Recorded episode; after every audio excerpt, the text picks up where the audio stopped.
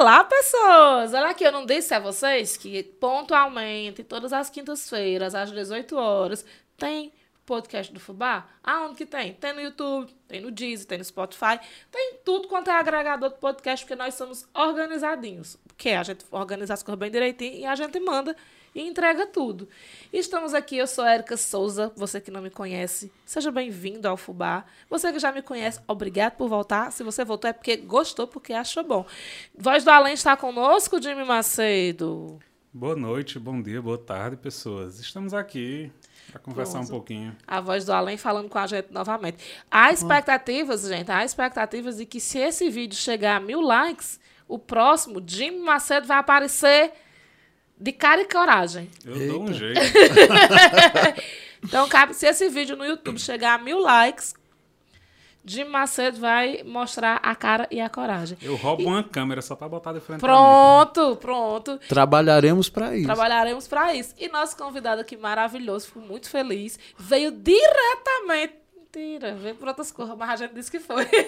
ao Cariri, para participar dessa conversa maravilhosa aqui, Juninho Batista. Érica, eu tô tão feliz pelo convite, porque o Fubá é um projeto que eu praticamente conheci em fase embrionária e ver os outros segmentos do fubá acontecer com esse sucesso e você à frente, eu sei que é sucesso, é uma alegria e, e não vim só por isso, mas viria só por isso. Obrigada. E assim, quando a gente fala assim, conheceu em fase embrionária, eu acho que uma peça produzida por você foi um dos primeiros grandes projetos assim, que a gente que a gente levou à frente. Tanto que as pessoas até confundiam que elas não sabiam o que era fubá, elas achavam que eu estava na produção porque eu, eu, eu, a gente fez uma divulgação com sorteio, com participação, com interação nas redes sociais. E, assim, a gente foi um dos principais veículos do digital que, que, que atuou nessa coisa. Foi quando a gente se conheceu. Foi quando a gente se conheceu e a gente está falando da, da mecânica das borboletas, uma peça maravilhosa. Revolução, cara. Revolução, foi muito bacana. E, e, o Fubá, e o Fubá foi mesmo um veículo, assim, de fundamental importância, porque o público do, do, do espetáculo em questão era muito dirigido a, a, ao digital e foi muito bacana. E foi, e foi muito importante porque rendeu esse fruto importantíssimo, porque depois disso, quantas, quantas parcerias e, e, aí fora a amizade da gente que, que é para a vida toda. Então, assim. Pronto, e para quem não conhece Juninho, já cheguei falando, falando de trabalho e tudo, mas quem não conhece Juninho Batista chegou aqui e disse: olha, quem é esse rapaz? O que ele está fazendo aí? Quem é Juninho Batista? Eu sou produtor cultural, né? Eu trabalho com produção artística há mais de 30 anos. Né? Começou criança, gente. Come... Naquela época podia. podia, podia. Ele quer fogo. É, tem, 30, tem 32 anos que eu sou produtor cultural, mas não comecei minha carreira profissional com teatro, com artes cênicas. Eu começo minha carreira como divulgador de uma gravadora que eu não vou falar o nome. Não precisa expor. né? Ainda é... existe a gravadora? Não existe, era a Poligram. Posso falar? E era a Poligram Discos do Brasil. Depois eu começo a fazer produção, mas aí fui trabalhar com, com shows de humor, que não eram espetáculos nem artes cênicas em si, shows de humor. Mas era tipo stand-up? Era com a turma do, de, de Fortaleza. É. Né? Que, que, que, tem essa diferença, porque o humor de Fortaleza o pessoal chama de humor churrascaria. É, e, que é e é diferente do que se pratica no É Sudeste. diferente. Eu acho que esse formato para eles, para o artista, é, é, se tornou muito interessante, porque você imagina o que é estar tá fazendo show e tá passando o garçom, a música, é. o carro. Então você tem que ter uma, uma, uma destreza cênica. E, e para fazer rir, né? É. E para fazer rir, porque o humor ele tem um tempo. Então, se você sai daquele tempo do, do humor do espetáculo, você você perde toda a concentração e o público, né? E eu acho que o humor do Ceará, eu acho que precisa, hoje eu acho que precisa se reinventar também. Tem exatamente esse tempo de carreira que eu tenho é um povo que, que contam as mesmas piadas e tem algumas que hoje são muito pejorativas, preconceituosas, inclusive. Uhum. Tem que se adequar. Tem, tem que se adequar. E não é por conta de mimimi, de um monte de não. coisa, não. É porque se faz necessário mesmo, os tempos são outros. Uhum. E a gente que, que trabalha com, com arte, a gente precisa também estar tá, tá se encaixando dentro desse, desses formatos de, de possibilidades. Mas aí eu venho, depois do, do, do humor venho trabalhar com shows, no universo de show. E aí fui trabalhar. Shows musicais. shows musicais e com cantores nacionais já. E trabalhei durante muito tempo com isso, realmente, muito tempo, mas assim, foi algo que foi se tornando, Érica, muito desgastante, porque assim, o formato show é muito desgastante. Como eu trabalhava. Estrada, né? Estrada, e eu trabalhava com artista nacional que já tinha essa coisa de turnê. Deus me livre de eu hoje trabalhar com esses sertanejos, porque eu vejo que a coisa é muito pior, É, agrava. Né? exatamente. Antes da pandemia, pelo menos. Mas tinha essa, é, essa, essa história até com uma amiga minha, que é uma grande produtora de teatro no Brasil, a Milka Luna, que é cearense, mas que mora em Brasília há muito tempo, disse, cara, você devia pensar no teatro como, como uma alternativa de produção e eu tinha uma preguiça porque era é, é, um, é uma produção muito específica É. sabe e É aí totalmente diferente do, do, do, show. completamente show não e quando eu cheguei para fazer produção de, de teatro que eu cheguei dizendo olha eu trabalhei com fulano com ciclano e com beltrano achando que estava arrasando o cara disse pois seu portfólio aqui não serve muito não viu? Se anima. vamos E eu com isso, tá? É, o que, que, que que você entende de teatro? Eu disse, rapaz, eu entendo que o básico. Não, pois você tem que estudar, tem que voltar. E eu realmente foi um recomeço, mas que valeu muito a pena. Sou completamente hoje apaixonado pela Isso área. já com quantos anos de, de carreira na música e no humor? Eu acho que já tinha quase 10, né? Quase 10. Porque a, a, a história da música foi acontecendo assim. Eu dizia, ah, esse, esse ano, eu, a partir do ano que vem, eu não trabalho mais com esse artista. Aí o artista chegava, fazia uma reunião de produção e dizia: Olha, a gente tem uma turnê Nordeste para fazer. Depois da turnê, turnê Nordeste, você está liberado, não sei o que. Eu digo: Ah, então tá, vou cumprir a turnê. Terminava a turnê Nordeste, aparecia um outro. Outra coisa. E aí a gente ia ficando, ia ficando, ia ficando, ia ficando. Quando a gente pensava que não, cara, 10 anos já. Dez anos. Né? 10 anos. E aí. Sem dormir, sem parar em casa. sem, sem, sem vida social e assim é, eu não- de forma nenhuma eu condeno quem tem essa fidelidade a artista mas eu particularmente eu hoje não gostaria mais de trabalhar simplesmente. Estava de, de uma forma tão séria que as pessoas quando falavam comigo se referiam a mim com o nome da artista. É, Juninho de Fulano. é, É. nu- nunca chegavam para mim, para Juninho Batista, produtor, como é hoje, não. Falar, é Juninho da. E, e isso me incomodava, não pela Uhum. artista, porque é uma, uma artista maravilhosa e tal. Mas eu digo, não, eu preciso ter minha, minha Personalidade. personalidade, minha, minha, minha identidade profissional. Né? E o teatro tem me dado muitas felicidades, muitas alegrias, muitas possibilidades. Aqui mesmo no Cariri a gente vai, vai fazer uma montagem de um espetáculo maravilhoso. Segura. Seguro. Quem quiser saber desse espetáculo maravilhoso, vai ter que esperar, que a gente vai contar mais na frente, que a gente ainda vai voltar nesses 30 anos de carreira. Tem outro momento. tá? É. Juninho, aí começou em Brasília o teatro, né? Mas Então a música começou no Rio. Não, essa minha amiga era de Brasília, mas a Sim. gente se encontrava muito e tal. Ela é muito ao Rio também, porque produzia espetáculos no. Rio e tal. E a gente já tinha um. Cearense se encontra, cearense se É. encontra em todo canto. né? É. E aí a Milka sempre dizia. Qualquer lugar do planeta que você chegar e fizer. Qual é, é a identificação, né? É, aí a Milka dizia, cara, venha pro teatro, venha pro teatro, você é uma pessoa do teatro, só você não percebeu isso ainda. Ah, Milka... né? E aí eu fui amadurecendo essa ideia ainda no Rio, e, e tinha tudo realmente para acontecer, porque eu já estava no Rio, onde tem um, um Onde- volume é. de produção muito grande. Exatamente. O Eu- eixo Rio-São Paulo É. acontece tudo do, do- de produção, a, a- a maior parte. A Agora, grande engraçado, eu nunca fui uma pessoa muito de São Paulo. Eu passei um período em São, em São Paulo, foi um período que eu fiz produção em TV. E aí, por não aguentar a dinâmica de São Paulo, eu só passei seis meses. Aí vol- volto para o Rio. Que não foi a dinâmica da produção, a dinâmica da vida do, do paulistano. Paulistana. É. Paulistana. Porque eu gosto de fazer TV. É, é, eu vou te falar, eu tive muita oportunidade boa de produção. Fiz, já consegui produzir audiovisual, TV, show musical e teatro, que hoje é a coisa que eu realmente quero, quero me dedicar mesmo até, até o fim, né? Júnior tu falou disse que começou como divulgador de uma gravadora. Como era esse trabalho de divulgação? Olha, nessa época as mídias eram Não tinha com- Instagram, né? Não, não tinha nada disso. As mídias eram era completamente Juninho da diferentes mídia. da mídia. e era bem, bem interessante, porque assim, as gravadoras lançavam o, o disco, e aí eu tô falando de disco mesmo, vinil, LP, né? Mandava pra gente, a gente era contratado Ah, é dessas pré-CD, gravadoras. né? Isso. Na- na- quando eu comecei a fazer divulgação, era, eram discos mesmo. Ainda nem a gente nem ninguém nem sonhava com a coisa do, do CD. Então, qual era o nosso trabalho? A gravadora escolhia uma música que a gente chamava de carro-chefe, ou às vezes lançava um LP só com, uma- com duas faixas, que era o que a gente chamava, tinha um selo assim na frente. é, é, C- é, CD não. Disco promocional. Esses eram só para ser entregue nas rádios, só com duas faixas E era entregue pessoalmente na rádio. pessoalmente por nós divulgadores. A gente ia, conversava com a rádio, muitas vezes negociava uma promoção. É, passe o final de semana com o artista, vá ao camarim, não sei o quê, ou esse tipo de promoção. Agora, é, é, é, cada caso era um caso.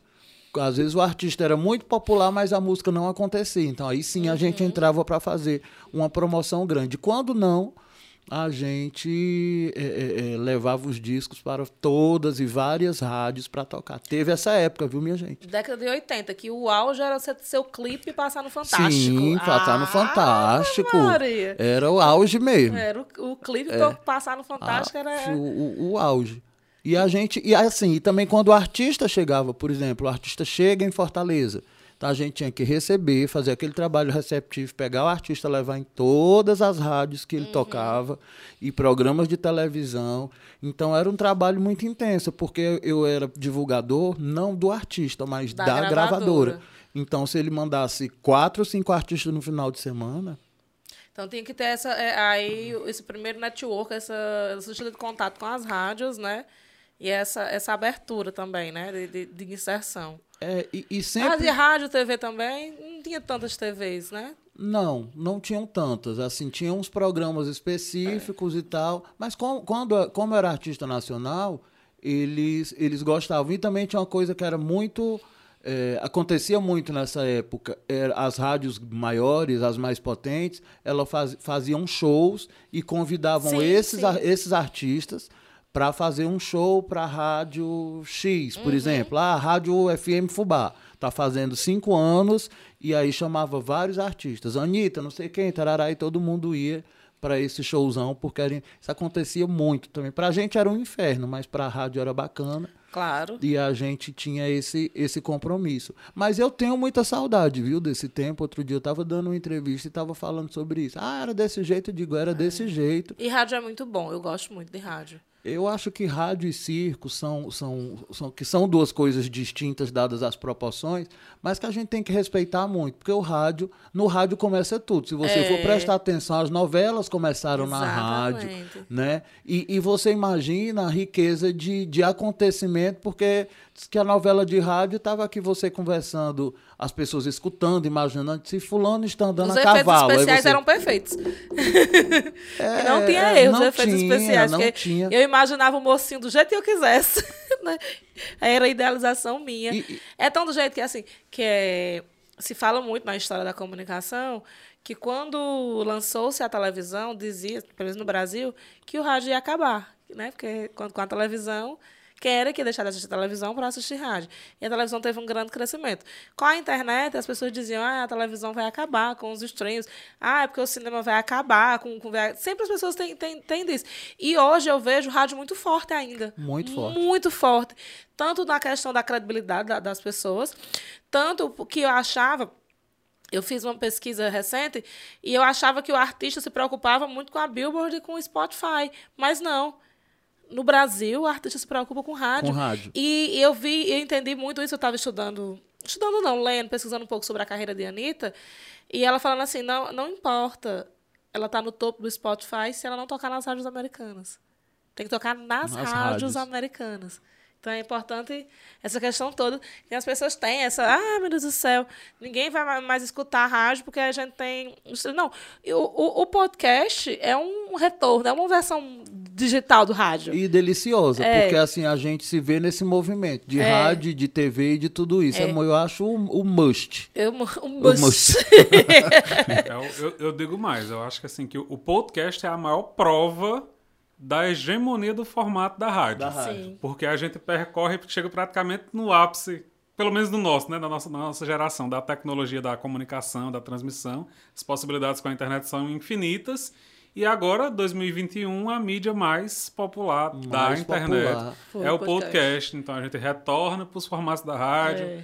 Traz Sentadinho o, no traz o estúdio, com o headphone microfone. de novo, a É. mesa confortável e o, É, e o- e- e o microfone E o que é bacana. gostoso hoje também é que você não precisa ter o compromisso de ter uma voz impostada, de boa noite. Não, não você é você É, e acabou. E é você vai pro natural. tema que você quiser. Isso é E maravilhoso. nessa possibilidade também do ouvinte escolher o que vai escutar, na hora que ele vai escutar, dentro do tempo dele, porque no, no- o programa na rádio tem, tem essa amarração de ser ao vivo naquele horário.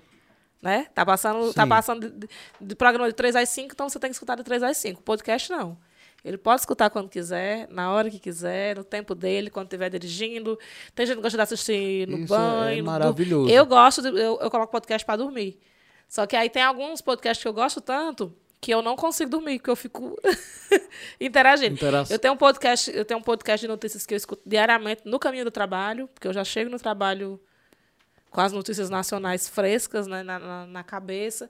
Aí tem os de entretenimento, eu tenho vários, vários. Eu sou fã de vários podcasts, tanto que quando tem naquela retrospectiva do Spotify, só tem Pedro Sampaio, Luísa Sons e podcasts. Ah, eu tenho uns que eu gosto muito. E outra coisa que eu acho interessantíssima é que às vezes você está entrevistando alguém, ou, ele, ou, ou alguém é entrevistado para a TV, e é tão, é tão forte essa coisa do rádio que a pessoa está dando um depoimento e diz: Bom dia, quero dar o meu bom dia aqui para todos os ouvintes. É. É porque quem ouve é quem tem rádio, É, né? é, é, Público de TV é exatamente. telespectador. Telespectador, né? exatamente. Mas é, isso é, é muito forte. Tem até um meme, eu não sei se, se é no estado todo, mas a gente fala muito aqui no Cariri, que é assim, é verdade, deu na rádio. Pode. aqui- A coisa É da verdade, deu hora tinha rádio. gente nessa essa É, coisa. li- Mamãe diz, liga o rádio pra gente saber a hora. É, seis horas, que é a hora da Ave Maria, né? Tem É, assim, tem umas coisas que são. É, que a gente escutava a música do Luiz Gonzaga, gente. É. Seis horas, né? Não, eu, eu digo é muito. Se um dia eu for, eu for convidada pelo Pochá para aquele programa, que história é essa, Pochá? Aqui, Pochá, pode me chamar. Tem aquela parte que ele fala assim, qual a sua lembrança mais, mais antiga? Minha lembrança mais antiga era um programa de rádio que acontecia às 6 horas da manhã, na Rádio Educadora do Cariri, AM, na época, que era Coisas do Meu Sertão. E era, tinha cantorias de viola, tinha poesia, e ele terminava com um poema, que uma música que é bem característica, que teve um dia que eu até fez um, fiz uma, uma live com meu amigo Chico Júnior, e ele me emocionou, porque no final da live ele colocou, Colocou. ele tem o vinil dessa música e colocou. Então, assim, é a minha lembrança mais antiga, porque eu me lembro de acordar com mamãe escutando esse programa de rádio. Então, assim, por minhas referências da comunicação, minha maior referência da comunicação no Cariri chama-se Antônio Vicel. Antônio Vicel, que é também, também, eu não sei nem que rádio ele está hoje, mas acredito que ele seja da Rádio Educador do Cariri. As pessoas não falavam o programa de rádio, as pessoas diziam, deu em Vicel. Vicelmo disse. Tem que, tem que avisar em Vicel. Tanto que na nossa adolescência, na minha época de adolescência, fim, fim da infância, começo da adolescência, na década de 90, quando a gente queria dizer que uma fofoca, que uma cor viralizou, a gente dizia, menino, Sara tá em Vicel. Era era, máximo, era um né? meme, mas assim, mesmo que não tivesse saído, todo mundo tá sabendo, né? já dá, tá em Vicel. Ou então quando a gente dizia, pô, vai guardar um segredo, assim, pelo amor de Deus, tu não vai dizer a Vicelmo, não. não. Porque era assim, a comunicação só acontecia se a- atrelado com o nome Vicel. Outra coisa que eu acho emblemático para o país, artisticamente falando, são as cantoras do rádio. Sim. Quando você pensa, quando você pensa que teve uma época que grandes cantoras faziam sucesso, principalmente na rádio, era, de- com direito à faixa, à coroa, a, a, a seta, era a rainha do rádio. Cantoras bem antigas, É. Angela Maria, a, a, a Marlene, esse, essa turma. E tem, tem, tem, uma, tem uma, uma coisa que aconteceu muito no Brasil, deve ter acontecido em outros lugares do mundo também, é, que as pessoas se escondiam na rádio. Tipo assim, as pessoas tinham um, um bom oratório, eram extremamente talentoso, mas não eram pessoas que a televisão aceitaria. Entendeu? Que, que, que, Não tinha o perfil. é, não ia imprimir bem na tela. E elas tinham, faziam sucesso na rádio e não faziam sucesso na, na- em, em Ah, mídias. A cantora Visuais. Marinês, de quem eu fui produtor e tenho muita honra de falar isso, é, a Marinês ela disse que começa no rádio, em programas de calouro, e como o pai e a mãe dela não deixavam ela, não, não incentivavam a carreira artística dela, muito pelo contrário, achavam uma vergonha ser cantora, ser Artista. artista e tal. Para uma o no- mulher, isso é uma. ah, é horrível. De- né, então, o nome dela de batismo é Inês Caetano de Oliveira. Ela não tem Maria, não tem Marinês, não tem nada disso. O nome de Marinês é Inês Caetano de Oliveira. Mas para a família não descobrir que ela é- era ela, ela botava o nome Maria Inês. Uhum. O locutor não sabia. No primeiro dia que apresentou, ele disse: vamos chamar aqui a caloura Marinês. E ficou Marinês por Marinês. conta disso, do locutor, que, que, Que batizou. que batizou dessa forma. E lá no Rio de Janeiro, mais na frente, o Chacrinha, quando foi apresentar ela, por conta da representatividade Aham. nordestina, disse: vamos chamar aqui para vocês Marinês e sua gente, porque ela tocava com, Sim, sim. com, com a Com- turma, za- Zabumba, Triângulo, não sei, com a turma do Nordeste, e sua gente. E ficou. Então, assim, tinha realmente muita força, muito poder essa, essa história toda do rádio e a TV, quando explodiu também, explodiu É. de uma forma. É, porque assim, que a gente viu cair muito nos anos 2000, os programas de auditório, as apresentações musicais em programas de, de De auditório. auditório. né? Teve todas essas questões da, da- de, de- dos contratos, as, a guerra das, produ, das produtoras, não, das gravadoras, né? E é uma coisa que a gente via muito. Nossa, Domingo Legal lançava, toda semana É, lançava um um produto. novo. produto. E assim, Gugu tirava dos sei de onde, do Nossa, nada. é- Surgiu um Não, povo, é, é porque era assim, tinham olheiros. eles criavam É, mesmo. e tinham olheiros, eu lembro, nessa época lá no Rio, eu tinha um produto daqui do, do, do Ceará, que era uma banda de, de pagode, que se chamava Fricota Samba. E essa música começou a tocar uma. Essa banda começou a tocar uma música, menino. Aqui em Juazeiro fizeram muito show, fizeram muito sucesso, tocaram muito aqui. Era Claudete. Qual o seu nome? Claudete. Claudete. Qual a é sua idade? idade? 27. 17. É. Então, assim, fez muito sucesso. O que, que aconteceu? A gente foi convidado pela Marlene Matos para fazer o programa da Xuxa. O que era na época Era. era 99. Nossa. O que era assim, o, você faz um programa. Era o hit. Fazer, fazer um programa da Xuxa, uma banda cearense, cena local, era muita coisa. Sem poder de investimento, que a gente sabe que tem que ter. Sim, sempre sim, teve sim, essa coisa do, do recurso para divulgação. Então, a gente foi. Quando a gente chega, é, é engraçado tu ter falado nisso. Quando a gente chega, que os meninos fizeram a apresentação e tal, que era gravado, o programa era gravado, o, um dois produtores chegaram pra gente e disseram, olha, a gente é do SBT. E se vocês fecharem com a gente, a gente tanto paga um cachê para vocês, como mas a gente tem que lançar primeiro, porque a gente gravou, mas a gente ia aparecer, sei lá, daqui a um mês no programa da Xuxa. E se a gente fecha com eles, a gente aparecia no Gugu, Primeiro. primeiro, eles lançavam a banda e só que o a- Fricota! é, só que a Globo, a Globo sempre, te- sempre teve mais poten- potencial e potência do que o SBT. E a Marlene escutou na hora, a Marlene Matos, né? E ela disse: olha, o vocês estão aqui porque a Xuxa escutou o CD no carro dela, a Sasha gostou, Sasha pequena, criança ainda, e vocês estão aqui principalmente por isso. Agora, se vocês fecharem com qualquer outra emissora, não é. Nunca mais vocês botam o pé na Globo. Gente, quem. É. Como é que a gente sobrevive a uma ameaça dessa? Com o perfil da Marlene Matos, que foi produtora da Sim. Xuxa. Então, assim, então a gente não fechou mesmo. também por isso, porque não foi uma coisa aberta. E foi muito bacana. A gente, depois disso, a banda fez muito sucesso, viajou nacionalmente. Não aconteceu, mas durante o período que Aconteceu ficou. por um período. Aconteceu, foi muito bom. Viajou muito, abriu muito show do Belo, do Pio Box, que era uma banda que tinha. Então, assim, Lembro a conta- demais, a Box. Pio- que era uma co- é, Papo de jacaré, não era, era música? Assim, criação É, do nada, é. devaneio coletivo. E, e foi muito bacana, foi muito, foi muito importante, mas tinha esse período. E outra coisa, essa coisa da rádio, ela chega no teatro também, porque na década de 50, 60, é, é, principalmente 50 e 60, o que se produzia no Rio de Janeiro, que era o grande eixo de teatro do Brasil, pelo Walter Pinto, foi um dos maiores produtores de, de teatro da época, acabaram as chanchadas e entraram os teatros de revista.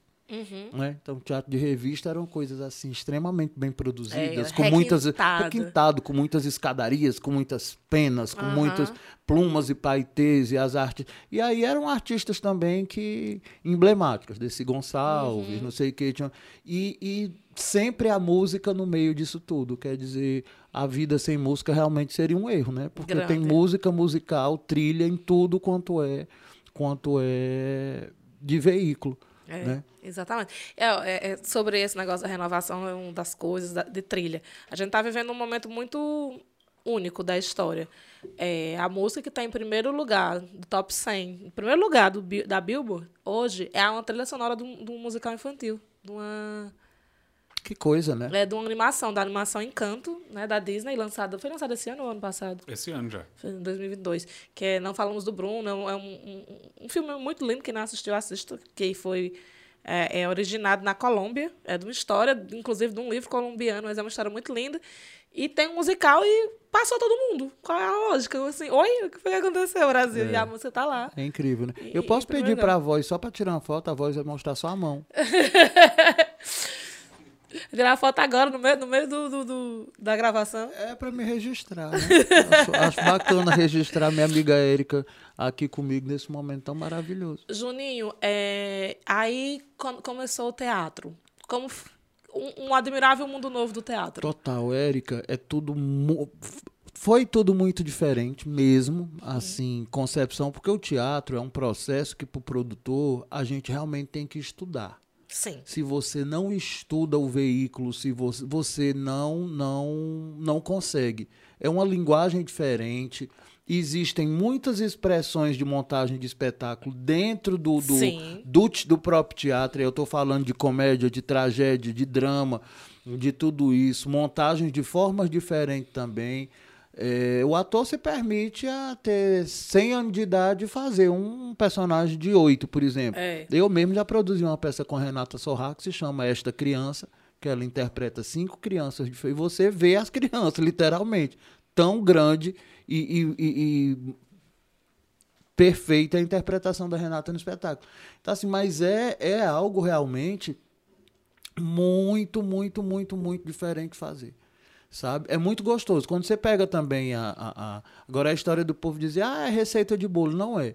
Porque Não o teatro, ele tem, ele tem uma dinâmica. Ele, ele parte de leitura de texto, a partir daí montagem. Às vezes você pensa, o diretor e a produção pensa um elenco e acha que o elenco está fechado, quando é na hora da leitura do, do, do, do roteiro e da sinopse, não flui, o ator não fica bem, não fica confortável naquele personagem, e a gente percebe isso. Quer dizer, é, é, há uma série de coisas, o figurino que as pessoas acham que é um detalhe, não é, aquilo faz o artista completamente personagem realmente, a luz, é, é- é uma série de detalhes para a montagem, eu tive, graças a Deus, tive a oportunidade de participar de montagens de espetáculo e também de já pegar o espetáculo pr- prontinho e só produzir e só viajar, que dá um trabalho danado também. Mas não tem como, não tem como montagem. E assim, de toda, toda forma que você, você imagina. Eu já fui produtor de um espetáculo que aconteceu em Fortaleza, que foi o Ceará Show, que foi um Lindo, musical perfeito. incrível e tal. Um musical lindo, dirigido pelo Silvinho Guindani Lindo. sabe? Música, trilha sonora do, do Rodrigo Maranhão. E é um espetáculo lindo que conta a história do Ceará. Mas foi tão difícil você costurar essa coxa de retalho, porque você imagina um espetáculo que passa Até Iracema, cachorro tem. Até cachorro tem. é- é- e era difícil, porque o, o cachorro, você, você assistiu o espetáculo, você viu. Lindo, O perfeito. cachorro ele atuava realmente, tinha muito efeito especial, chuva. Então é um espetáculo que tinha Padre Cícero, Iracema, Seu Lunga, era é, nem dava para contemplar todo mundo, porque Uhum. o Ceará é muito rico culturalmente. A gente fez o que pôde, Dragão mas ficou lindo. Lindíssimo, lindíssimo mesmo. Era coisa assim, Broadway.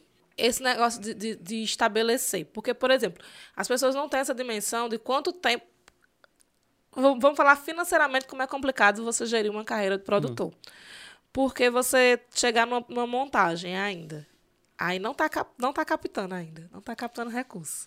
Entendeu? Aham. Aí vai gerar até que, que, que o espetáculo esteja pronto, entre em circulação e comece a ter um retorno financeiro. É bem complicado, né? Muito complicado. Assim, é, achei tão bacana tu falar nisso, porque, assim, em primeiro lugar, as pessoas do, do Brasil, aí eu estou falando de, principalmente de gestores, estou falando de produtores, estou falando de empresas, estou falando de indústrias. As pessoas precisam entender a cultura não só como entretenimento, mas Sim. como negócio, como Exatamente. oportunidade de negócio, como você é, é, é, fazer publicidade da Uma sua célula empresa criativa. criativa, sabe? E, e há uma teia, sabe, Érica? Tem um- não, não só tem o artista. Isso termina na, na apresentação artística, mas tem toda uma equipe por trás disso, cara, Exatamente. sabe? E aí eu tô falando de bilheteiro, tô falando de figurinista, tô falando. Então, assim, é, hoje, quando a, gente, quando a gente monta um espetáculo, principalmente é, a gente que tem uma experiência maior e de grandes espetáculos e etc e tal, a gente realmente começa na planilha e, na, e nos métodos de captação de recurso, de apoios, de patrocínio, e aí ou de forma incentivada, né, leis de incentivo, é, ou não. Que assim, vamos, vamos abrir logo um parênteses aqui, se você não entende o que é Rouanet, leis de incentivo em geral, antes de você falar qualquer coisa em relação a isso, estude. Estude por meios oficiais. Procure no site do Ministério da Cultura, procure por pesquisadores da área da cultura. Não vá sair estudando pelo, por mensagens obscuras de WhatsApp, não, porque demonizaram na, nas última, nos últimos anos a Rouanet como se fosse a, a, a tal famosa é, mamata que as pessoas. É por ignorância. Si, as pessoas acreditavam que iriam acabar e ela não acabou. Não, e até certo? porque. E assim, é, as pessoas. É, só, só um parênteses, porque é uma coisa que me indigna muito, sabe, Juninho? A mim também. As pessoas falando assim, ah Fulaninho é, recebe Bolsa Atleta e não trabalha. O atleta é um, é um profissional. É um profissional. E é um, um profissional de alto nível, que precisa de, de, de super atenção. Precisa de, do treino, precisa de uma alimentação, precisa de profissionais de saúde para acompanhá-lo. Então, ele, ele precisa estar tá recebendo, independente dele estar competindo ou não. Porque ele não deixa de ser atleta. Não deixa de ser atleta. Entendeu? Ele, ah, mas não está tendo competição, não tem Olimpíadas, para que, que ele vai estar? Tá? Ele tem que estar. Tá, é, não, tá é, é a mesma coisa. É a história do artista. Se ele morrer de fome, ele não tem como produzir o espetáculo, não. Não, não tem como e, acontecer. E outra coisa, é, só voltando um pouquinho na lei para realmente ficar claro para as pessoas. É assim, lei de incentivo não é a instituição que está dando dinheiro. Até porque, quando tinha Ministério da Cultura, o Ministério não tinha recurso para isso. Exatamente. Para dar para um artista. A, a, forma como é falado, dá é. a impressão que o, ah, o artista chegou, um artista nacional chegou, mostrou o projeto, o Ministério da Cultura. Achou foi bonito os olhos é, dele. E, a, e deu três. Não é isso. Não é isso, ele valida o teu projeto para você captar. Você bater de porta em porta. Quando, na verdade, deveria ser assim mesmo. O Ministério da Cultura deveria, quando tinha Ministério da Cultura, porque não tem mais, tiraram. Agora é Secretaria Especial de Cultura, que também não existe. É, é só um proforme. Isso é uma coisa que precisa ficar clara, para que as pessoas não achem. Nunca teve uma mata, nunca foi fácil, nunca foi simples para a cultura, sempre foi difícil realmente. Burocrático. Totalmente. Nossa, não tem noção da burocracia que é para você receber qualquer centavo via, via captação de recursos. Ainda tem uma outra extremidade aí da, do financiamento né, de, de, de, é. de espetáculos incentivo. de produções assim, uhum. incentivo, que as pessoas não entendem. Por exemplo, você olha no portal da transparência, aí tem lá, cantora X recebeu no ano tal 500 mil reais de incentivo pela Lei Rouanet. As pessoas acreditam que ah, a pessoa subiu no palco, fez uma apresentação de duas horas, desceu e caiu 500 mil na conta dela.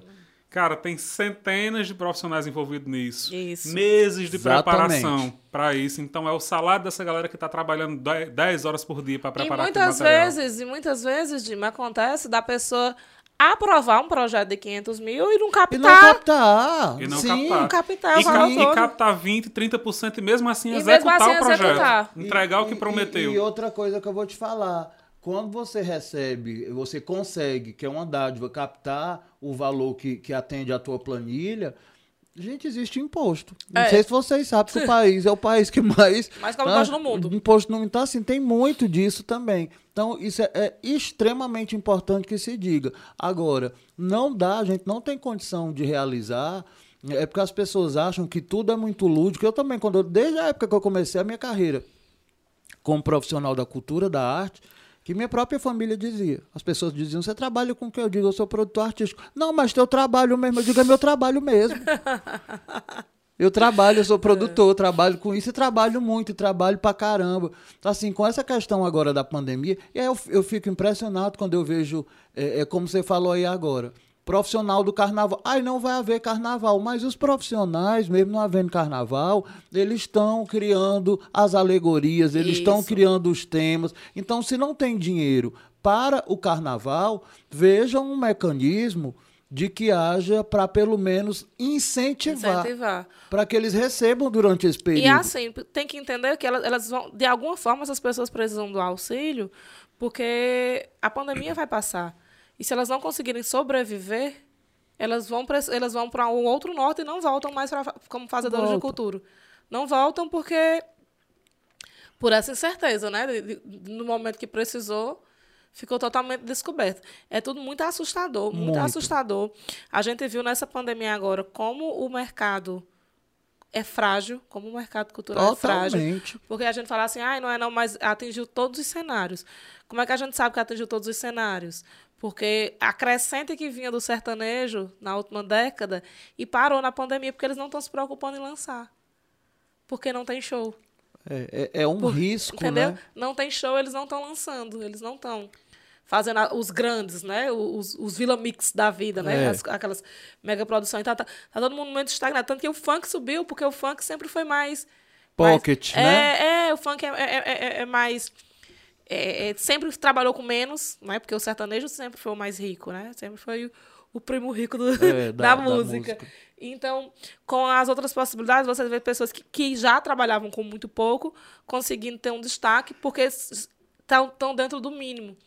Então, assim, todo mundo foi prejudicado. E isso é mundo. muito complicado, porque quando a gente fala que todo mundo foi prejudicado, a gente generaliza mesmo. A gente tá falando do cara que vende espetinho na Isso, porta. A gente tá isso. falando dessas pessoas que tinham esse, esse suporte, né? E, e para ganhar um dinheirinho no dia É, do show. Nossa, a gente mora numa cidade que, que tem muito comércio, que é muito forte a questão, a questão do comércio. Então a gente não tem romarias, a gente não tem festivais, a gente não tem nada disso. Que tinha galera que vivia só disso. Só disso. Só disso. Eu, eu conheço pessoas que elas dizem, não, a gente, a gente trabalha nas quatro romarias do E, ano. e eu imagino que assim, a, a identidade do, do Cariri, principalmente do Juazeiro, né, é essa questão religiosa e festiva, E também. festiva. Porque a partir do mês de junho aqui é, É, muito começa, forte. é, começa no, Então, no pau, assim, do pau de Santo Antônio e vai É, até. porque as pessoas se programam, pelo menos assim, Fortaleza, Recife e tudo, as pessoas se organizam para vir para cá. Ah, não, é Juazeiro, é Crato, é não sei o quê. Eu me lembro que uma vez é, eu, eu, tava- eu trabalhava no Crato, tá? E uma pessoa falou assim: ah, essa, essas festas, essa Expocrato não dá dinheiro para não dá dinheiro, não, porque não é bom pra gente, não. Porque o povo vem, ganha dinheiro e vai embora, né? Falando da- das Uhum. produtoras. Ela falou assim: é um absurdo, você mexe com o ecossistema inteiro. Você tem hotéis, você tem restaurantes que vai hospedar, que vai alimentar. Você tem o salão de beleza que vai ter aumentar os clientes. Você tem a vendedora de sapatos, a loja de sapatos, que precisa estender até inclusive o horário de atendimento, a vendedora de roupas. Você tem o cara que pastora seu carro na rua. Na rua. Você tem o menino que vai vender o trailer antes de você entrar no show. Então não, É uma não, não teia, existe tudo gente, isso, não. não- É, é, é, é um ciclo e é muita ignorância. Inclusive, até aqui As no pessoas Fubá, não entenderem isso. Desde, desde a nossa estreia, julho é sempre o nosso pico de, de acesso. Sim, é, é. O, o, o- É. o, o, o, o mês que o fubá mais Mais cresce cresce, né? é no mês de julho. Então, assim, Porque um, é um muito- período que tem um público um, latente ano, também. um ano sem expocrato, você diminui, às vezes zera a renda de Sim. Centenas, De centenas ou de se, se pessoas. não milhares de É. pessoas. Gente, é muito complicado, porque assim, eh, os profissionais da arte, da cultura, do entretenimento, de forma geral, a gente tem sofrido muito, muito, porque o processo criativo da gente não para, mas você ter a sensação de, rea- de, de, de produzir e não saber quando realiza, é de uma frustração criativa tão grande, sabe, que você começa o processo, e, ah, deixa.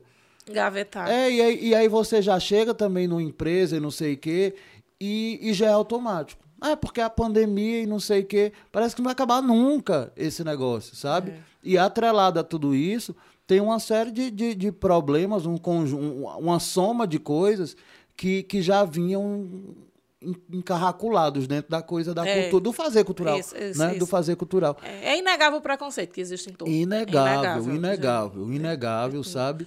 E, e ao mesmo tempo. E, Juninho, a gente percebe isso na academia, acredita? Que, é- que é, né, claro, que é assim, os estudantes das exatas são os estudantes, os promissores, as pessoas que vão lá.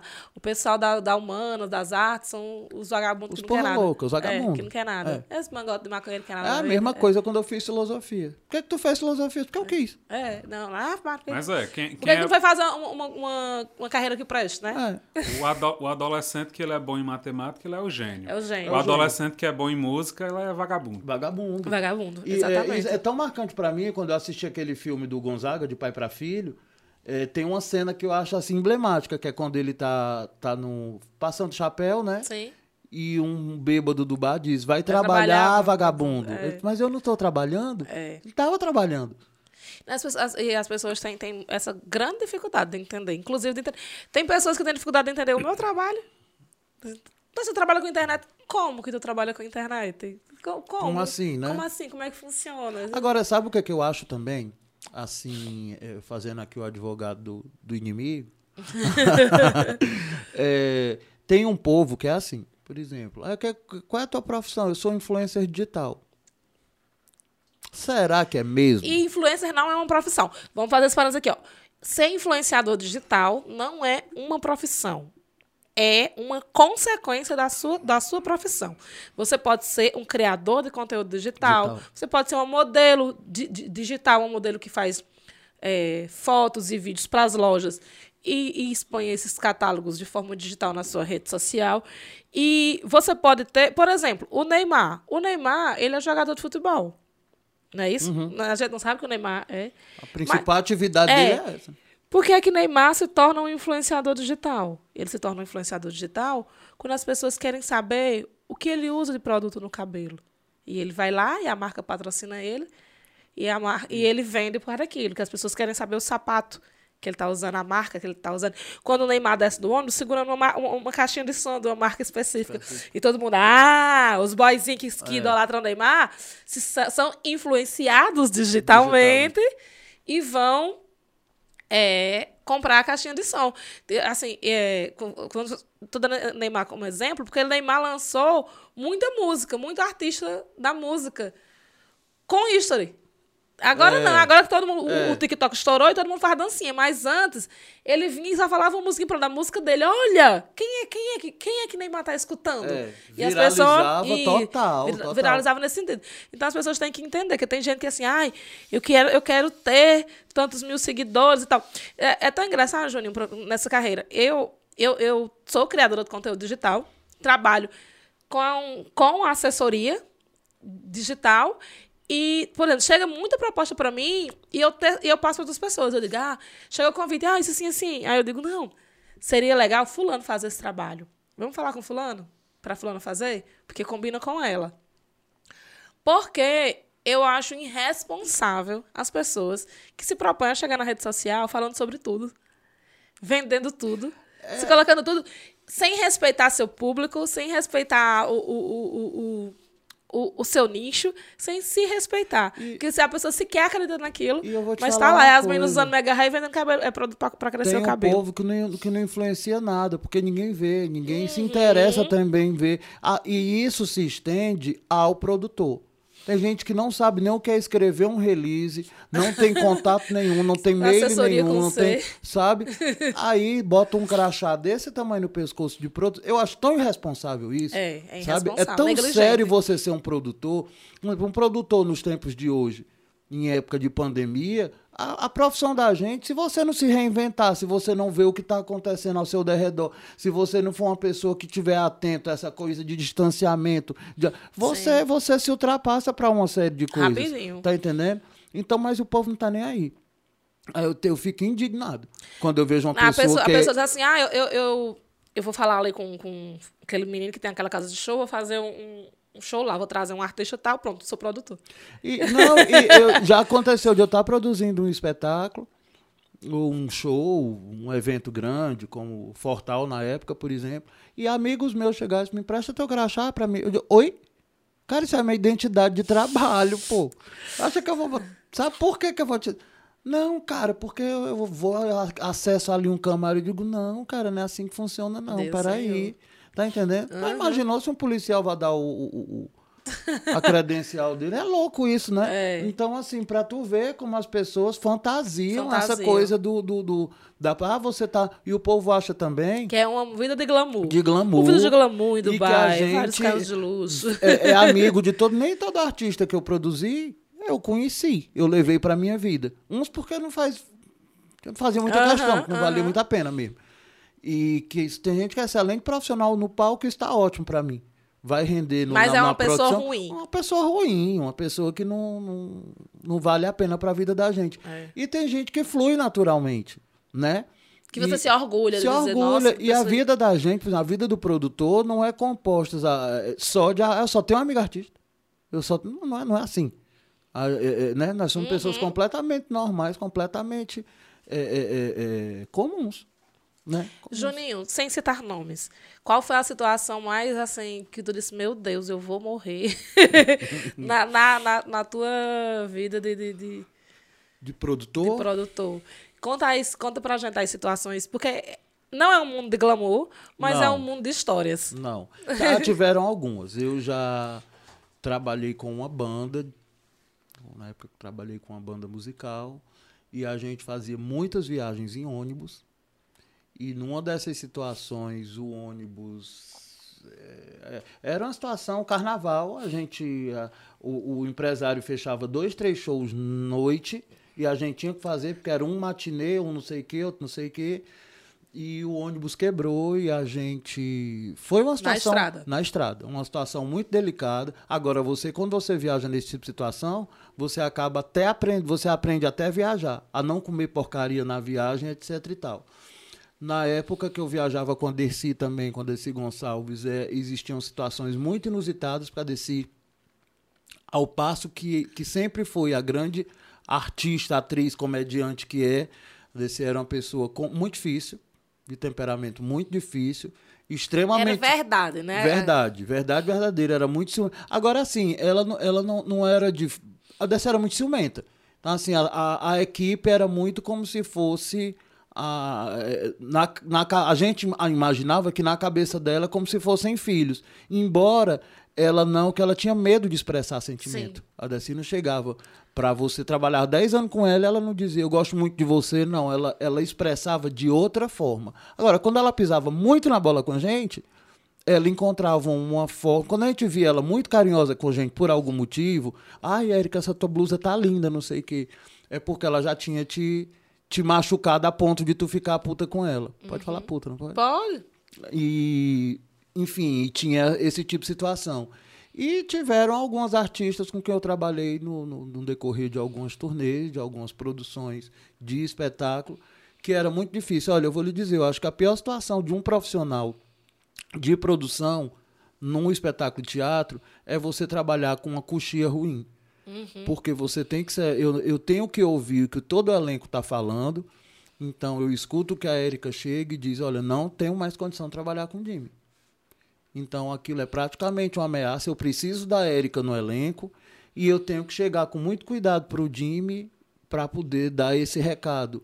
E a gente ainda está no começo da turnê, a gente tem mais 11 meses para viajar, sabe? Então, assim, é muito, muito, muito delicado isso. A gente tem que ter uma destreza muito grande. O artista é, um- é- é diferente, o artista ele é indiscutivelmente uma pessoa É. diferente, é, sen- é mais sensível, é mais tudo isso. E, e tiveram muitas situações assim. Eu, eu não- realmente não vou citar, não, mas eu trabalhei com duas atrizes de, de âmbito nacional. Todas duas, num, nenhum, todas duas são da Globo, nunca tiveram em outra emissora na vida. E são atrizes, porque foram duas atrizes, feitas em TV. Então, acredito que quando elas migraram para o teatro, elas tiveram dificuldade muito grande. Primeiro porque a Globo é parceira, parceira minha de grande, mas a Globo fabrica estrela mesmo Sim. sabe? A Globo faz.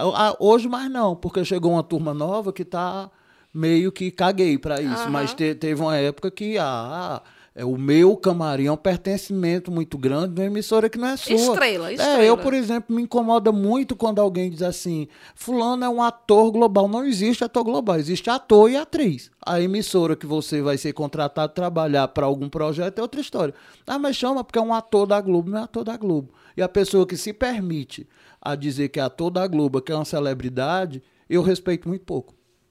É, porque é, é- é a estrada da fama, né? Eu tava vendo aquele menino, a gente já até, a gente teve até uma conversa alguns anos atrás, de um artista que, é em comum que a gente conhecia, que era amigo nosso e tal, e eu vi muito nesse menino que saiu do Big Brother, o primeiro eliminado, Luciano, nesse desespero por fama. Fama. E a gente já teve essa conversa antes, há alguns anos, Juninho, que a gente falava assim, fulaninho precisa entender que ele não pode focar em fama, ele tem que focar na carreira. carreira.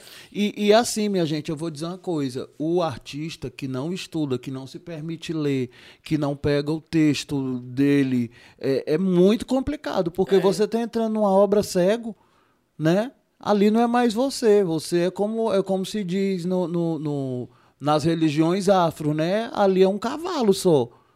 Personagem é outra história. Você literalmente empresta o seu corpo para vários personagens chegar e, e, e, acontecer, etc e tal. Agora, é muito complicado. Porque, assim, a fama é uma consequência do seu trabalho. É. Né? E eu acho que com as redes sociais as pessoas têm muito desse desespero por fama. Por, por, por esse sucesso, por seguidores e tal. Eu vi muita gente reclamando eu esqueci o nome da atriz, uma atriz muito boa. Ela dizendo que fez um teste e para um, um projeto e aí a desculpa é que ela não foi chamada porque ela tem poucos seguidores. É, é um absurdo. É um absurdo. Então, assim, a TV, é um a TV ela, tá, ela tá fazendo esse, esse esse trabalho também que é bem complicado. É, o Rodrigo Lombardi deu entrevista para Tatá, que foi reprisada sim, há pouco, sim. e ela ficou surpresa quando você ainda faz teste, faço. Faço. E é, é. Um, e é um processo completamente normal, comum. Eu lembro quando a gente foi, é, eu fui convidado para fazer a produção do Cássia Heller, e não, não tive como atender, porque eu não tinha como ficar em Brasília. Uhum. Foi feita uma, uma, uma seleção para atriz. Uhum. Cara, e foi uma loucura. Uma audição essa minha amiga, que eu já falei nela hoje, a Milka, fez a produção e tudo. Aí disse, cara, tá terrível aqui pra gente e tudo. E eu vou te falar, eu acho tão importante que seja feito audições, porque Sim. o que tem de gente nova aí, boa pra caralho, muito, sabe? Muito. Fazendo tanta coisa, mas muito, muito. Aqui mesmo no Cariri, eu fico impressionado. Impressionado positivamente. Não que o Cariri não tenha potencial para isso, muito pelo contrário, tem saindo pelo ladrão. Agora é muita coisa boa, muita gente boa. A gente também tem muita gente bacana aí fazendo um, monte de coisa legal, né? E que, e que vale muito a pena. Agora é isso, é você se reinventar, é você buscar a produção não como uma fonte alternativa, porque isso, produção é. ou você gosta, ou você tem o sangue na, na, na veia, ou é. você não faz. Não é fácil. Não é fácil de jeito nenhum. É Nossa, é complicado. Eu já, já Você sabe disso que você é produtora. É, você, é, você é atriz e produtora. Mas não quero mais. é, é, naquela ali. Eu, eu, chego num show, eu começo a ver todos os detalhes. Tipo assim, eu fui para um show sábado e deu um erro no som e, e eu que não tinha nada a ver, eu tava ali como público, ah, paguei mas... ingresso e tava lá, meu Deus! Aí eu olhei pra mesa de som, era um técnico conhecido, comecei a chamar pelo nome, fulano, fulano! Aí, Jimmy, ei, Alô? é, tá a gente tem não. essas coisas. É, a gente chega e fica olhando, meu Deus. Aí fica preocupada. Ai, choveu, estragou o show de fulano. Não é, vive. Não, não, não, vive, não, vive, Eu não, não tenho vive. sanidade mais nessa vida. É complicado. Mas e teatro fica... que você fica esperando. Ai, deixa eu contar uma história engraçadíssima com Desi. Estamos fazendo um espetáculo e ela, nessa época, ela estava muito nova vibe pai de santo. E ela estava indo para esse pai de santo, para esse pai de santo, e o cara disse que ela ia, nossa, ia estourar nessa, nessa uhum. peça nova, não sei o que e tal, pererei parará. E ela, mas que ela levasse uma imagem e colocasse no camarim, e ela assim fez. Menina, quando a gente chega no teatro, não tinha um um ser vivo comprado o ingresso, né? Desse Gonçalves, já no alvo da carreira e tal. Aí ela ficou Arrasado. Filho da aquilo, filho disso, não sei o quê. Esculachou com o pai de santo e tal, não sei o quê, pererê. Quebrou a imagem. Gente, meu Deus do céu, desci não faz. Faço que ele me enganou. E pererei parará. Nananana. Menina, daqui a pouco, do nada, chegam dois ônibus. Dois ônibus. Né? Eita. E, e, esses ônibus é, é, vinham para o espetáculo. Lotou o teatro. E a pessoa da bilheteria disse: não, a gente não está com pouca venda porque foram muitas caravanas, então já está lotado, mas também vocês me per não perguntaram. e aí ela ficou louca. Emendando a estátua. Emendando a estátua e tudo. E a gente, a Lucy, que é a sobrinha da Desi, e trabalhou com a Desi há 40 anos, é, foi, foi produtora da Desi a vida toda. Ela dizia, pega o santo! Cola o santo! Aí a Lucy dizia, tia, como é que eu vou colar isso? Eu vou fazer o quê? Mete no os tem que colar com o pai, bem que o pai de santo falou. Falou. A culpa foi de vocês, vocês. Olha, Péssima você- produção. Péssima produção, vocês sofrem influência. Na hora que eu disse, era pra vocês terem dito: esse cara é bom. Não sei o que, ela tinha essas histórias dela, era uma figura. E, e essa história é muito boa, muito boa mesmo. Oh, meu Deus do céu. A gente já passou por algumas situações engraçadas. Eu, Juninho, a gente uma vez estava apresentando um projeto, não vou citar nomes, Tá. a, a uns- a uma, uma autoridade. E, tipo, a gente tava com pouca grana e tal, e a gente mandou produzir o projeto impresso. Lindo. Lindo, numa versão de livro, ouro, é. riquíssima, É. caríssima. E a gente só conseguiu produzir uma, É. apresentar uma. Quando eu tava lá, a gente, apresenta, a gente ia apresentar para outras pessoas, era, era o nosso monstruário. A autoridade simplesmente pegou, Edição única. botou debaixo do braço. E levou, Brasil. E a gente, desesperado, corre, pega É, todo. ah, que que todo a gente mundo. A gente não a gente tinha tinha uma outra... versão mais simples, É, encadernada, tal, impressa encadernada, mas essa versão deluxe. Não, e todo mundo olhando pro outro. Tipo assim, agora, como é que a gente pede pro, pra pessoa, É. pra autoridade, o. Pra devolver. Devolver. Meu a Deus, gente- que situação. Caras no chão. Muita coisa boa. chão. Tá, ah, é, a gente já, a gente já passou por, por umas coisas e, e por, por coisas boas. A gente já chegou para produzir show, para produzir um espetáculo, e quando chegou lá, a- a- não tinha subestação, não tinha energia que prestasse. É, e era um espetáculo nacional. Era uma coisa grande. Aí chegou um amigo meu, que Juninho conheceu nesse dia. Maravilhoso. Beijo, Chico Júnior, é de Beijo, você mesmo Chico que estamos Júnior. falando. Fa- falamos de você, você tá na nossa vida. Chico Júnior, estamos esperando você aqui nesse estúdio. E, ó, Olha, eu viria, hein? Uma voz boa dessa no pé do ouvido. Cuida, Chico. Aí, quando chega lá, já desesperado, Chico Júnior foi lá fazer outra coisa. Eu não me lembro o que era, mas ele foi, tipo, ajudar, me ajudar em outra É, coisa alguma lá. coisa. Quando ele chegou lá que viu a situação, Chico Júnior subiu no poste, Literalmente. literalmente, e resolveu. Eu lembrei disso, eu fui, eu fui assistir o show do Mato Grosso em Recife. e ele também foi. Aham. Né, Mandaram uma foto pra mim, tentando Nos, me gongar. nos encontramos lá em Recife. E aí a gente falou nessa situação. Juninho, como aquelas Chico, né? Como É. foi que você me. Como é- você, eu digo, claro que eu lembro. Uma situação terrível lá de- De, Terrível. de produção e tudo. Ele, ah, foi mesmo, não sei o quê. Chico Júnior em cima do poste lá. Lá, salvou a. Salvou a- a light, li- é. literalmente. Mas realmente que aquele espetáculo nos deu um pouco de trabalho. Deu. Deu, Deu, um pouco, bastante. Um pouco de trabalho, mas, Mas- mas, foi um problema que ele resolveu. Seria mais sabe, problema. Sabe uma coisa que depois, porque depois que passa, a gente fica imaginando o cenário, que era um cenário rebuscado, porque a gente tá falando de um, de um dos maiores clássicos do teatro. Eu que é o ainda tenho que um é o balde lá em casa. Dois Perdidos numa Noite Suja. chu- chutado né? por André Gonçalves. Por André Gonçalves. e, e a gente, para não trazer cenário, a gente só vamos fazer com elementos Aham. cênicos e tal. E uma das únicas coisas que eu me arrependo muito de verdade, depois, um dia desse eu tava me lembrando disso, cara. Eu digo, por que, que a gente não fez? O cenário tava tão lindo, tão lindo, tão realista, Lindo, sabe? perfeito. Tava tão realista, tava tudo me tão... garantir naquela Pô, produção. Eu digo, cara, por que, que a gente não... Pronto, ó, duas coisas que eu vou contar em várias situações que eu puder. Uma é essa, que a gente devia ter feito uma foto, porque o cenário ficou incrível. Foi. Eu acho que se aquele cenário se fosse pra gente repetir, por exemplo, a gente não é porque a faria. gente ficou tão louco com tudo que a gente não. A gente não faria outro cenário A gente perfeito. tinha vários daquele- parceiros, teve que entregar um monte de contrapartida, É, não tinha é. pausa. O, o cenário muito Plínio Marcos, mu- tenho certeza, muito dentro do que o Plínio é, é, vislumbrou para aquela cena. Então a gente poderia ter feito uma foto como registro, porque ficou incrível. Foi. A gente não teve a intenção de que ficasse tão incrível, mas ficou. E outra situação também com a Desi. A Desi foi fazer um show em Fortaleza e quando ela chega, a gente foi almoçar. Quando a gente chegou no restaurante, Érica, a gente tá chegando no restaurante, o restaurante em peso se levanta e bate palma pra ela. Foi uma coisa, ela disse, meu Deus, eu nunca passei nisso na minha vida, em tantos anos de carreira, porque uma coisa é eu ser aplaudida no teatro, É. outra coisa é as pessoas pararem de comer pra me aplaudir. E eu não tenho um registro disso. Né? Porque, sim, aí depois isso, isso foi, passou a ser o último show da DC. Na DC, foi o último show realmente da DC, foi eu que produzi, e foi em Fortaleza.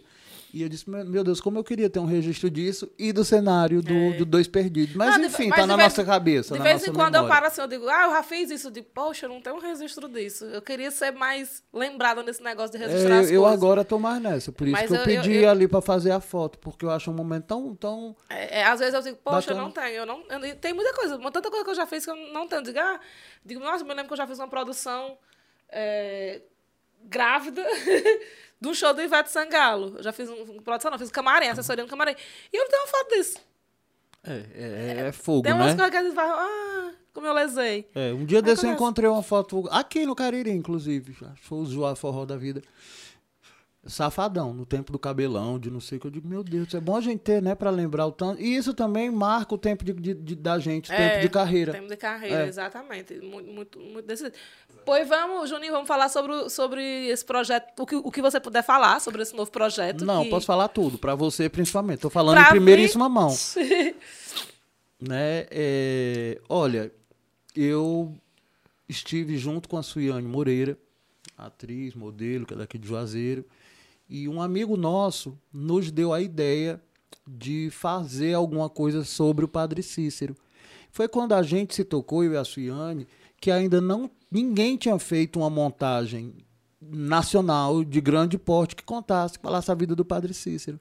E a gente disse, cara, vamos estudar isso, vamos ver a possibilidade e tal, vamos.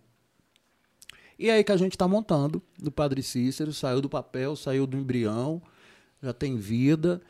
E, e é um projeto lindo, é um projeto lindo. A gente vai é, ter um monte de coisa bacana nesse projeto. Uma das coisas que eu acho importantíssima falar é que tem a direção do, do Jorge Farjala, que é o diretor é, teatral dos mais importantes do país, se não o mais importante hoje. Assim, o cara tem um monte de coisa importante no portfólio dele, inclusive a, a nova montagem do, dos Mistérios de Irma Vap, que a Marília, Marília Pereira tinha feito lá atrás, e ele remontou agora, só que com Matheus Solano e Luiz Miranda.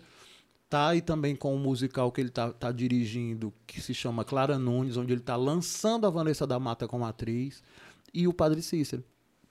Né, são três espetáculos de, de projeção nacional. A gente está muito feliz com a direção do Jorge. Provavelmente o roteiro e dramaturgia seja do Cláudio Simões, que é um roteirista muito conhecido também, que é baiano. É, a Suiane estreia como atriz em teatro nesse espetáculo, porque ela já fez cinema, já fez TV, mas não tinha feito teatro ainda. A gente está com um elenco nacional também, um elenco incrível. E a gente vai fazer o sentido anti-horário. A gente estreia no Cariri, a gente estreia em Juazeiro do Norte. E aí a gente segue para o Rio, depois São Paulo. Aí a gente dá uma sentada e faz as nove, nove capitais do, do, Do Nordeste. Nordeste. É. E a gente está muito feliz com essa possibilidade, porque é, Padre Cícero é um tema que, que importa para muita gente, que chama a atenção de muita gente por, por uma série de coisas. Sim. Pelo ambientalista que ele foi, pelo religioso que ele foi, pelo político que ele foi. O milagre. O milagre. Não o E- milagre da Osh, mas o milagre Padre e outra Cícero. coisa que eu acho que é importantíssimo se falar, a gente vai dar muita luz nesse espetáculo ao personagem da Beata. Exatamente. A Beata, ela, ela vai aparecer Por- como se deve. Por vezes negligenciada. Muitas vezes sentidos, né? negligenciadas. E a gente acha um momento muito forte no espetáculo de falar sobre isso. De falar é, é, é, toda, toda, porque tanta exclusão com essa mulher. É. Né? Essa mulher negra, essa mulher nordestina. Essa... Então, assim, a gente está muito feliz com essa possibilidade. A gente é, teve uma reunião muito importante com o prefeito de Juazeiro. Hum. E foi. Assim, a gente saiu de lá muito encantado, sabe?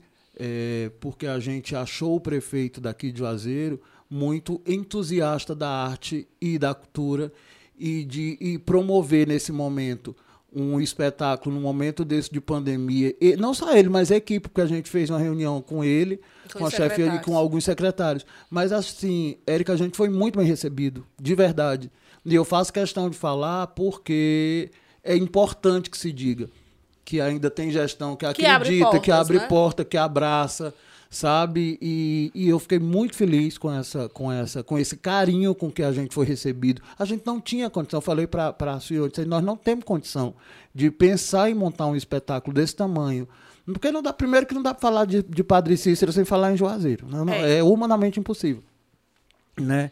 E eu disse, eu, te- nós temos que bater a porta da prefeitura, pelo menos para comunicar que a gente está fazendo. Nós estamos fazendo, nós estamos montando, a gente vai para o Brasil e tal. E o Jorge ficou tão feliz também, o Jorge Farjala, diretor, sabe? Assim, a gente está com uma assessoria de imprensa incrível lá no Rio. é A Alessandra Daire, que é uma das maiores eh, assessoras de imprensa do, do Brasil hoje, assim, principalmente nessa, nesse ramo, no artístico, no de teatro, extremamente articulada. E e a gente, com muito prazer, eu sou, eu sou de Juazeiro, né? Eu sou, eu sou caririense de Juazeiro do Norte. Suiane também é de Juazeiro do Norte. E a gente saiu realmente da, da reunião muito emocionado, porque eu já produzi mais de 40 espetáculos, mas produzir o Padre Cícero, a história do Padre Cícero, é uma emoção muito grande. É como se eu estivesse devolvendo para o Cariri todo o carinho, todo o afeto que, eu, que a gente sempre recebeu aqui. E mostrar para o além Ceará um, pro, um produto como esse, um projeto como esse, cultural, artístico, que a gente fala do cearense do século, que a gente fala do Padre Cícero, para o restante do, do, da região Nordeste e para o Rio e São Paulo, é muito emblemático também. É o, é, o, é o Padre Cícero sendo contado por, contado por nós, que temos essa propriedade de falar. Então a gente está muito feliz mesmo com, com a parceria que a gente fechou com as possibilidades em ser a Suiane também, que é uma grande artista, que é uma. uma é, acho que nacional, nacional tem a Suiane e o Zé Vilca, né? Que não está mais entre nós. É. né? Então é, é, um projeto que a gente está muito feliz. A gente está muito feliz. Fazer teatro é o que a gente gosta, fazer arte é o que a gente gosta, produzir, é, apesar de todos os embates do mundo, eu acho uma delícia. E eu estou muito, muito, muito feliz com esse filho novo. Estou embalando ainda, sabe? Com muito carinho, com muito amor. E assim, eu acho um fenômeno importante, porque apesar de Padre Cícero ser uma figura histórica muito importante aqui no, em toda a história do Nordeste, ser amplamente registrado, tem dezenas e dezenas de livros, historiadores que destrincharam de cabo a rabo a história de Padre Cícero e de, e de várias figuras que, que conviveram uhum. com ele é, não é uma história popular. Não. Quando você Já sai... Picon essa semana perguntou, mas o Pato você ainda Isso. é vivo?